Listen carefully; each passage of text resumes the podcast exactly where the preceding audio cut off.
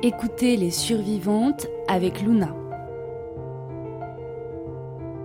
Luna, je l'ai rencontrée il y a plusieurs mois. Je ne vais pas vous dire où elle habite, mais ça n'est pas à Paris, et elle avait fait le déplacement spécialement pour livrer son témoignage. Et puis j'ai eu un problème technique, tout notre entretien a été effacé. Alors on a laissé passer un peu de temps et elle est revenue pour enregistrer une dernière fois la bonne. Merci à elle pour sa patience. Avant de lui laisser la parole, je voulais juste vous indiquer que Luna a écrit des textes sur la prostitution. Elle m'a envoyé des passages qu'elle a enregistrés elle-même et vous les entendrez dans cet épisode.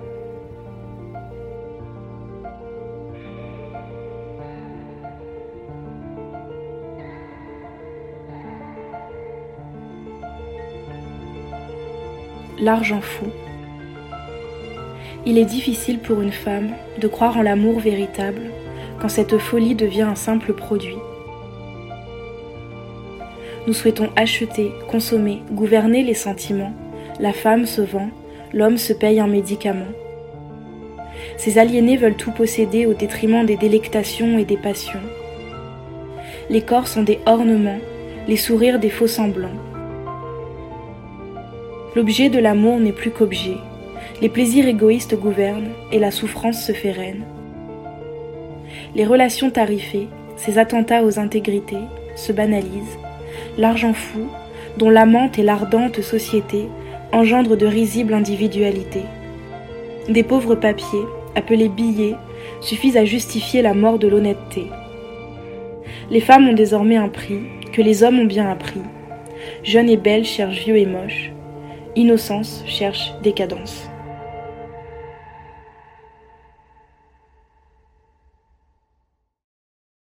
C'est plein de petites choses qui m'ont amené à faire ça. C'est la publicité, c'est euh, Instagram, enfin je sais pas, c'est plein de choses, je pense. C'est aussi euh, les hommes que j'ai connus, les hommes que j'ai côtoyés, mon père, euh, mes petites amies, enfin c'est plein d'éléments qui m'ont, je pense, conditionné. Et enfin, voilà, comme, euh, comme toutes les femmes, dans le fond. Durant mon adolescence, euh, j'ai subi, euh, comme beaucoup de femmes, j'imagine, des agressions sexuelles, harcèlement de rue, à me faire siffler, ou même au collège, des mains aux fesses, des choses comme ça qui m'ont marqué et qui du coup je pense ont favorisé aussi euh, un certain conditionnement. Et puis j'avais aussi un peu un rapport à mon père euh, bizarre. Quand j'ai commencé à devenir une femme, euh, son regard sur moi a changé et ça aussi ça m'a profondément touchée, impactée.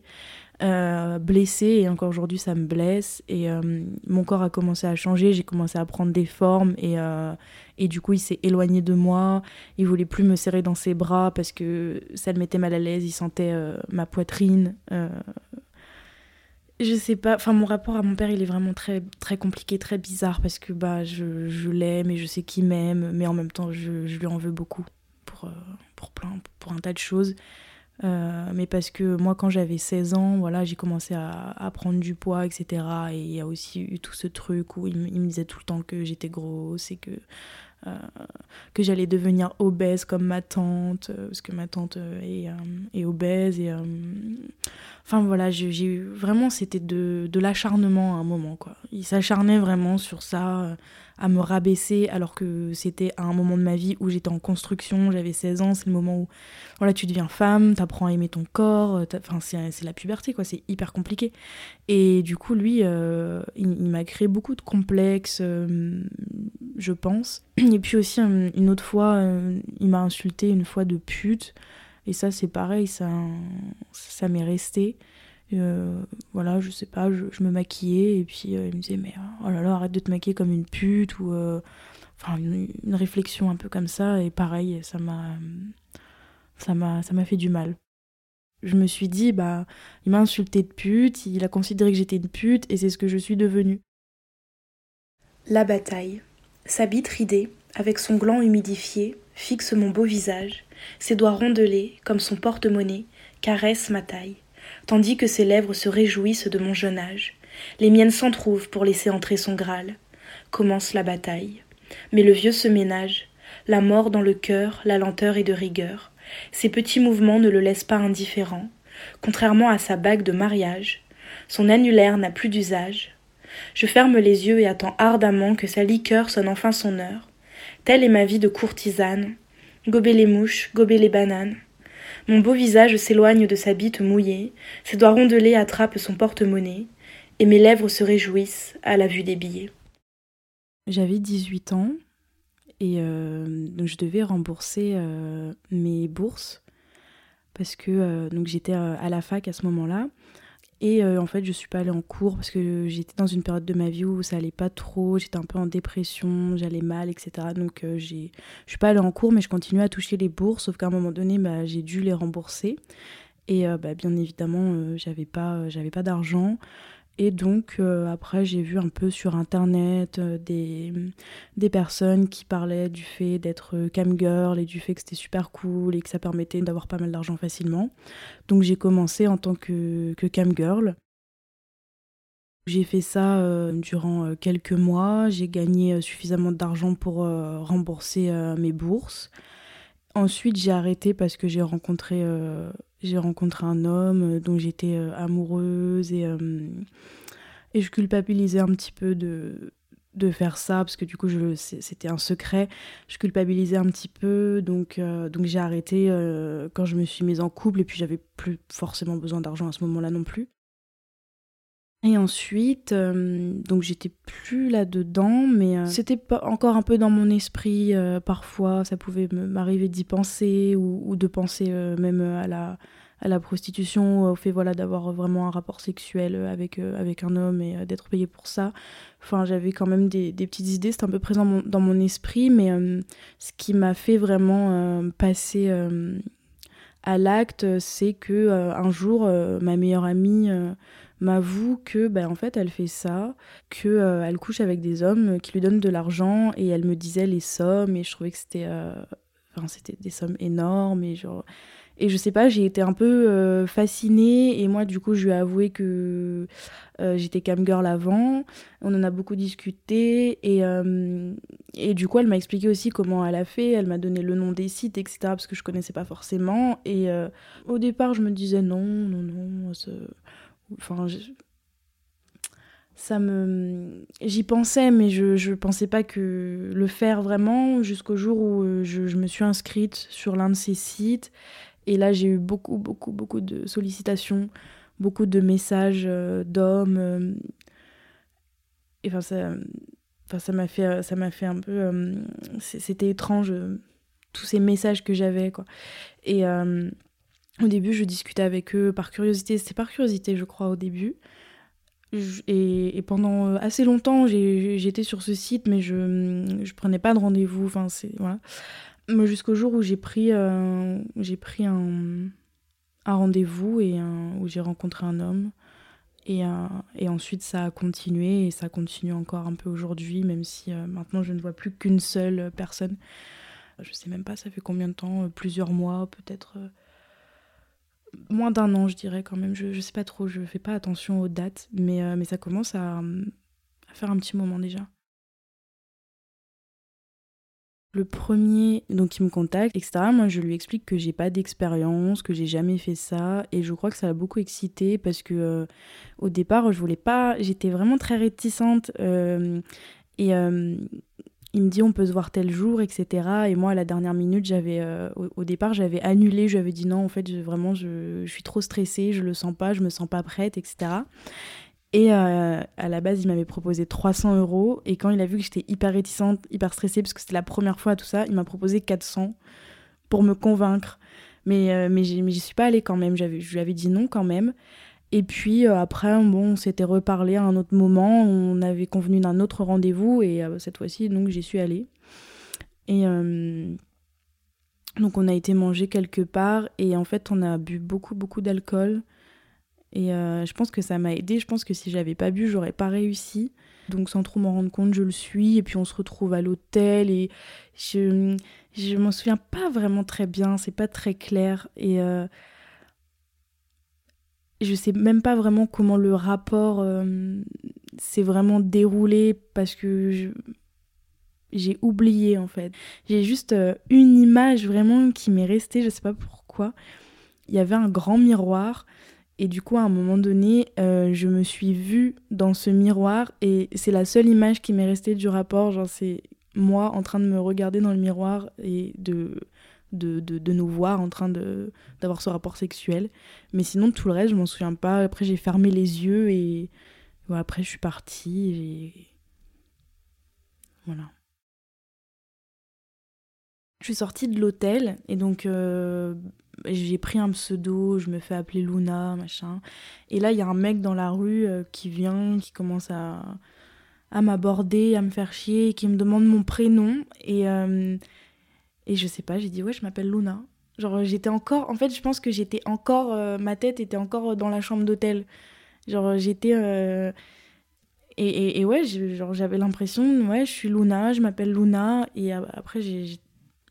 Après je suis partie, tout ça, je me, je me dis mais pourquoi j'ai dit que je m'appelais Luna, je m'appelle pas Luna? Et c'était très bizarre, je me sentais vraiment... Euh, mais j'étais aussi alcoolisée, tout ça, enfin il, il, se passait beaucoup de choses.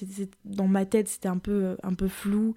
Et après aussi, par contre, je me souviens, euh, j'étais euh, hyper euh, fascinée par, par l'argent que, que j'avais et j'étais là, je recomptais mes billets, j'étais en mode waouh, putain, waouh, tout cet argent. Et il y, a aussi eu ce truc-là, j'étais, j'en revenais pas. Et, et après, après, bien évidemment, j'ai ressenti ce besoin de, de me laver et je je me sentais euh, sale aussi quand même. Parenthèse. Je m'avance d'un pas pressé en longeant les murs souterrains de la vieille gare. Je suis, comme à mon habitude, en retard de quelques minutes. Angoissée, je laisse mes jambes me guider à mon lieu de rendez-vous. Je marche machinalement, tandis que mes pensées, insaisissables, se perdent dans des réflexions confuses. Les gens autour de moi, non moins pressés, m'adressent de rapides regards. Des jeunes adolescents, sans doute plus insouciants, se retourne plus longuement sur mon passage. Puis j'atteins enfin la sortie. Une fois à l'extérieur, je m'arrête quelques instants pour respirer l'air frais. À ce moment précis, j'aurais pu faire marche arrière, vous direz-vous sans doute. Ou j'aurais simplement pu prendre un peu de temps pour réfléchir. Mais comprenez que je suis en retard. C'est pourquoi je me hâte pour arriver rapidement à l'hôtel. Je prends l'ascenseur pour rejoindre le deuxième étage et traverse le long couloir sombre qui commence à me paraître familier. Je m'avance, cette fois lentement, jusqu'à la chambre de sang. Je toque doucement et l'on m'invite discrètement à entrer dans la pièce. La porte se referme derrière mon corps, mais mon âme reste sur le palier. Ce n'est qu'une heure plus tard que je sors, un peu déboussolée, avec une belle enveloppe que je serre fort dans mes mains.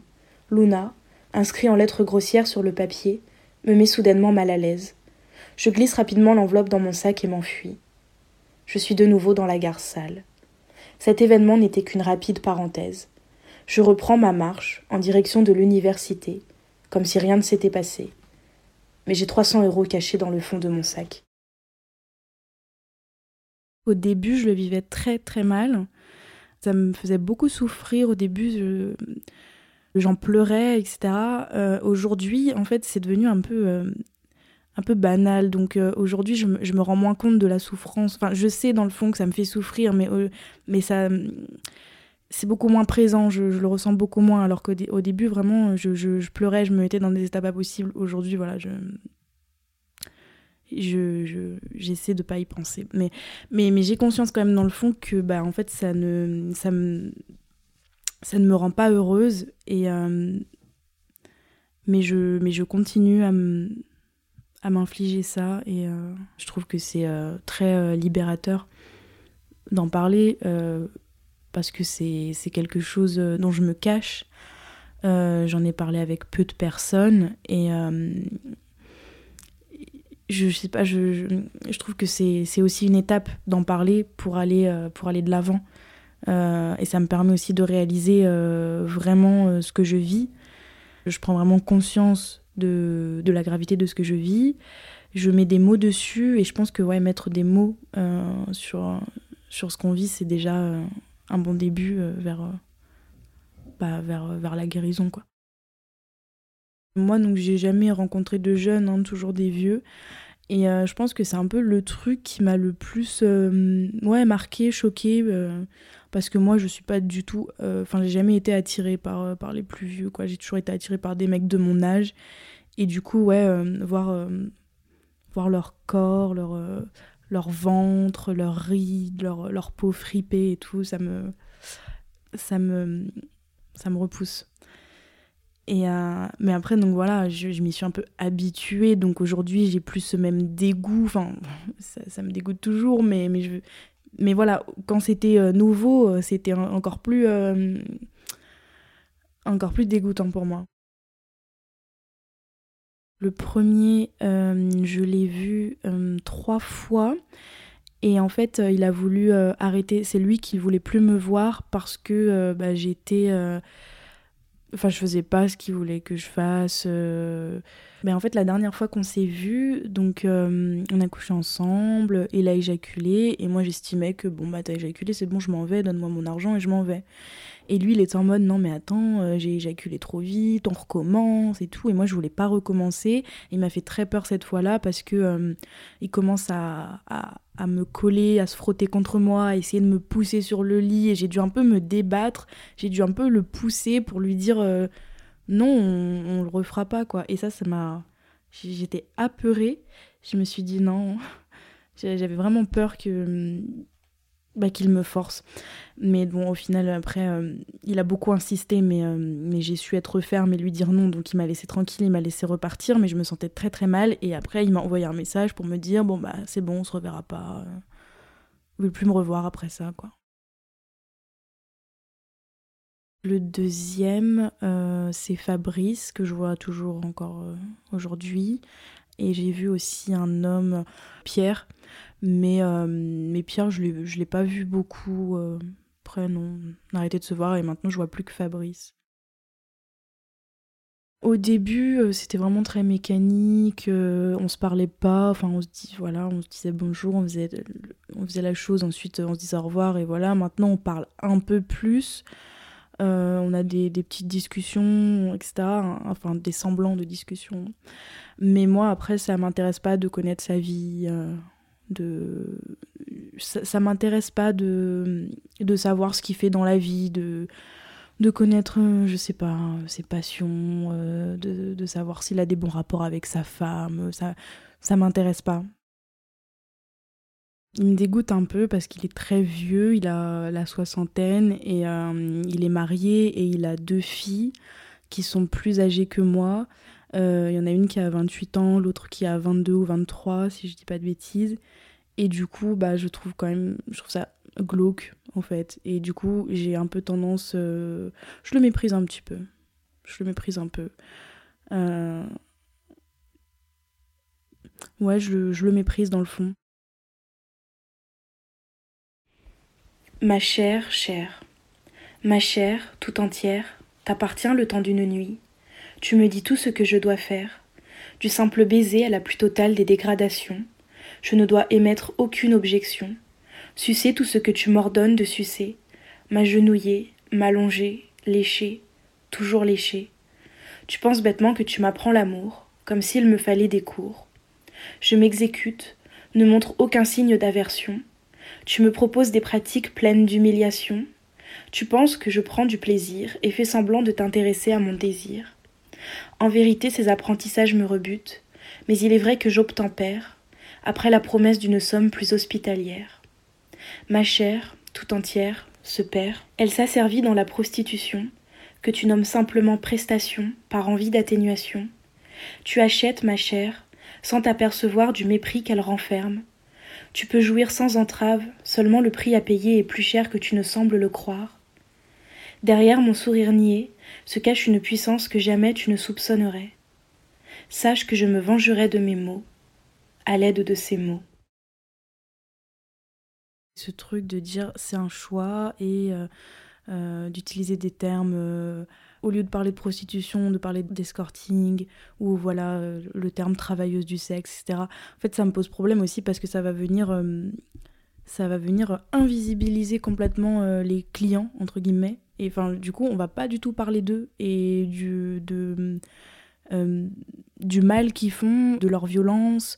Et euh, enfin, on va, on banalise la chose comme si c'était normal, et du coup, ça permet pas de parler euh, de ce que euh, ces hommes peuvent nous faire subir et du danger qu'ils représentent, parce que on, focalise vraiment le débat sur sur ouais sur c'est un choix nanana. D'ailleurs je suis pas vraiment d'accord avec cette idée de c'est un choix parce que c'est jamais vraiment un choix.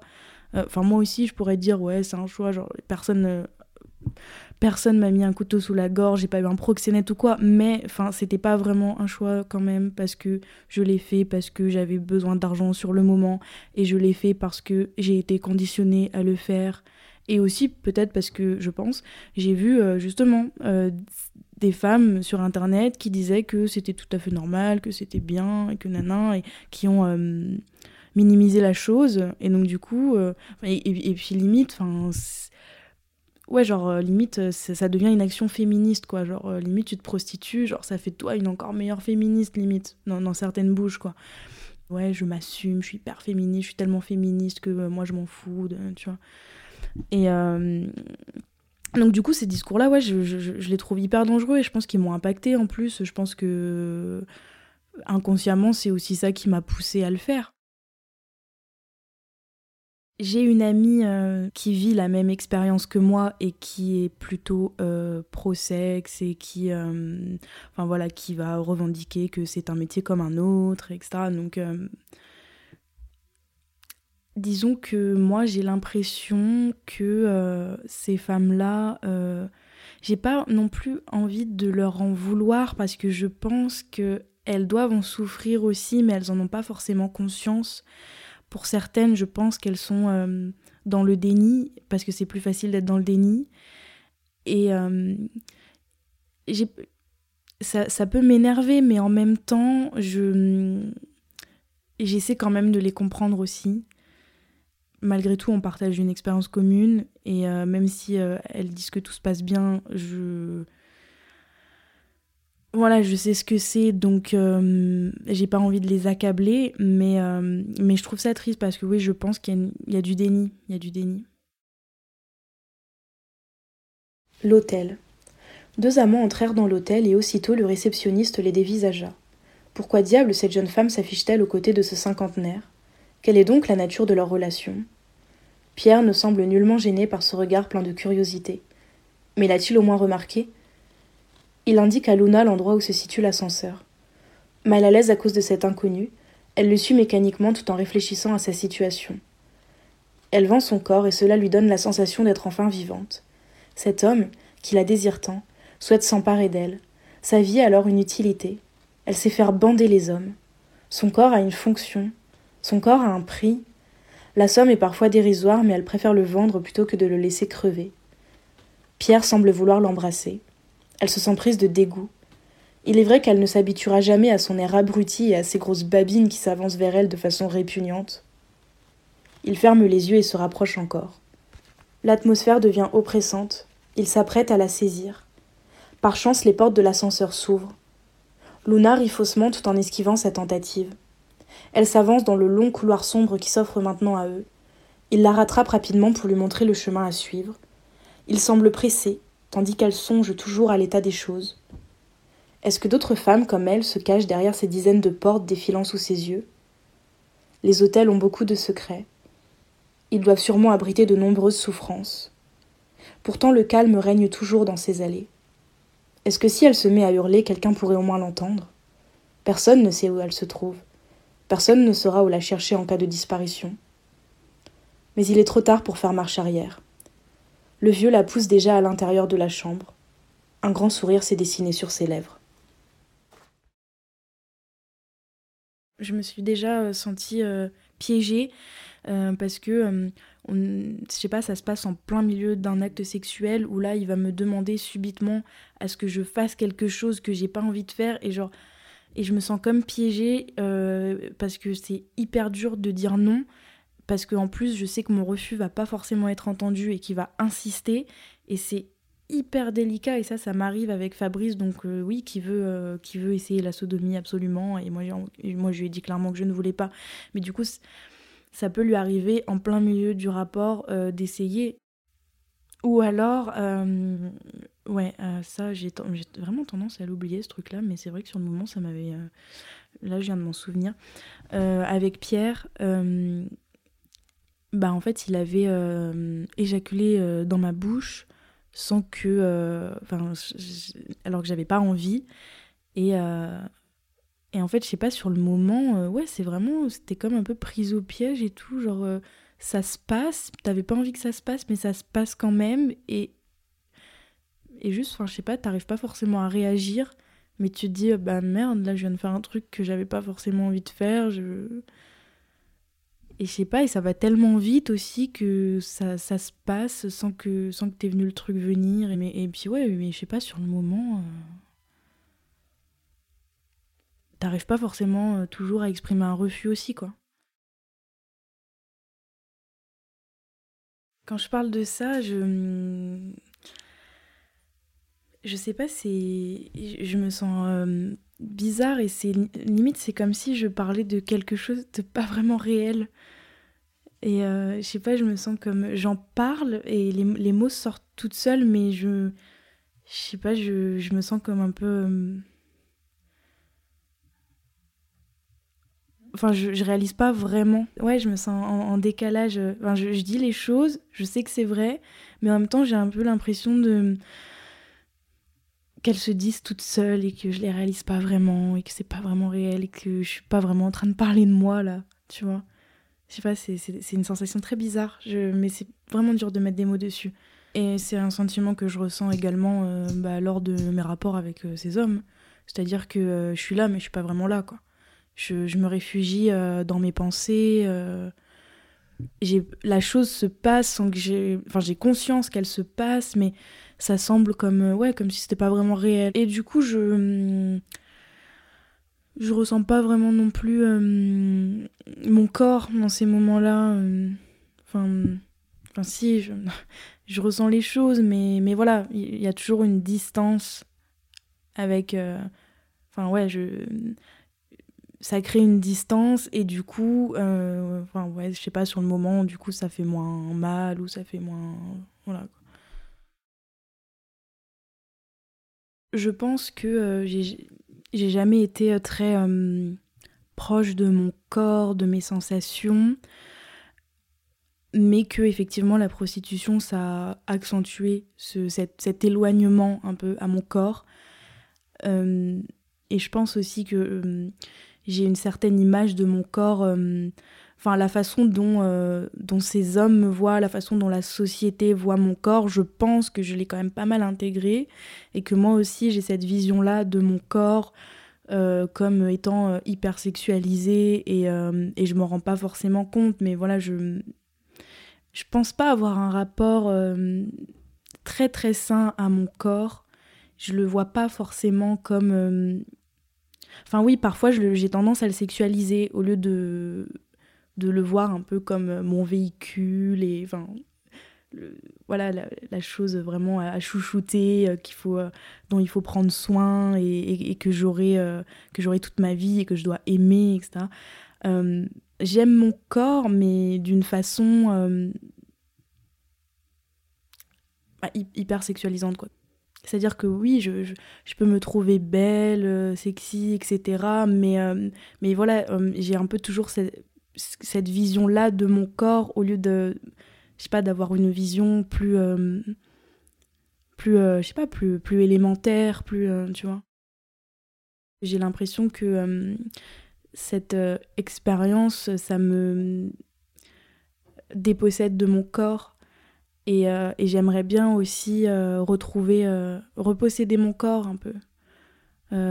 reposséder mon désir, qu'est-ce qui me plaît vraiment, enfin prendre vraiment du plaisir et enfin redécouvrir ma sexualité autrement parce que du coup je bon voilà j'ai commencé à 18 ans cam girl ensuite j'ai commencé la prostitution, euh, je sais pas, j'avais quel âge, mais enfin bon, j'ai commencé jeune, dans tous les cas. Et du coup, j'ai l'impression que ouais, j'ai pas vraiment bien pu euh, découvrir ma sexualité j'ai conscience dans le fond que que ça façonne que ça façonne mes désirs et il y a aussi ce truc de je regarde un porno ça me ça m'excite mais en même temps euh, ça me fait culpabiliser et euh, parce que euh, j'ai conscience que c'est hyper violent déjà pour les femmes dans ces vidéos là mais bah, aussi pour moi parce que du coup ça m'amène à aimer des qu'on me fasse des choses violentes dans ma vie dans ma vie intime. Et et puis bah, aussi mine de rien quand même avec mon expérience de cam girl où je devais aussi quand même un peu me mettre en scène un peu comme, comme ces meufs aussi euh, dans les pornos. C'est aussi en lien, je pense, euh, aussi le fait que, bah, parce que comme Girl, bon, c'est un peu proche, euh, c'est proche de la prostitution, c'est aussi un peu proche de la pornographie, quoi, c'est un peu un mix des deux. Et donc, du coup, il y avait aussi ce truc de je, je, je me mettais un petit peu en scène aussi. Et, et enfin du coup c'est pas enfin c'est pas forcément naturel quoi. Je veux dire c'est je le fais parce que je vois je, le vois donc je le reproduis à mon tour mais tout en ayant euh, conscience que euh, que moi ça me dégrade aussi et que ça dégrade euh, ces femmes là dans, dans, dans les vidéos. Et donc il y a ce, ce double truc de ça m'excite mais en même temps ça me fait culpabiliser et je me suis euh, habituée à être excitée par euh, des choses euh, assez violentes. Et enfin, j'ai beaucoup de mal, du coup, à, à, être excitée, à me masturber sans, sans avoir ces images-là ou ces pensées-là, en fait. J'ai l'impression que, du coup, je ne suis pas maître de mon désir, tu vois. parfois, je, je vais être. Enfin, et on en parlait aussi, hein, l'excitation traumatique, je crois, c'est ça le terme. Mais euh, ouais, je vais être. Euh, y a des choses euh, violentes vont, vont m'exciter. Enfin, ça a toujours été un peu présent. j'ai toujours été un peu excitée par, par, ces choses-là. Mais du coup, j'ai l'impression que maintenant, c'est encore plus présent et que j'ai besoin que, voilà, quand j'ai un rapport sexuel avec un mec qui me plaît vraiment, pour le coup, et qui me paye pas, bah, j'ai l'impression que, ouais, j'ai envie qu'il me fasse un peu des trucs qui soient un peu, un, peu violents, un peu bruts, un, un, peu brusques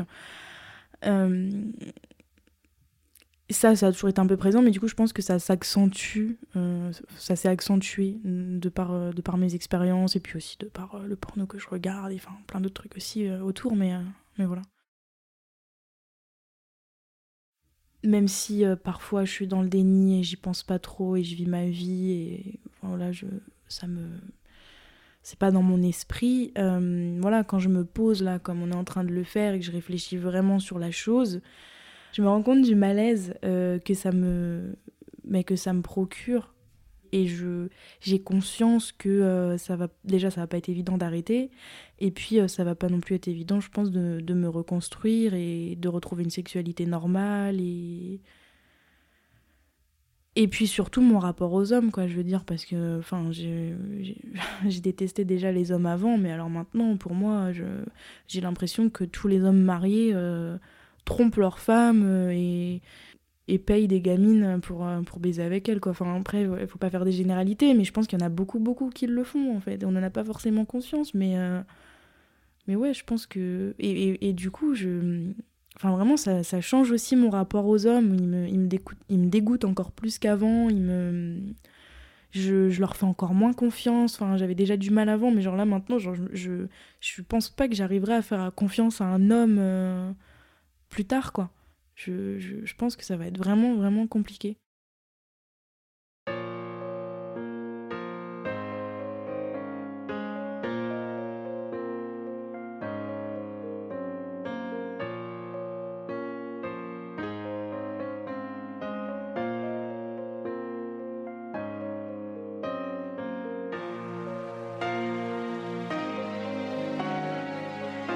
Merci infiniment à Luna d'avoir courageusement accepté de témoigner à mon micro.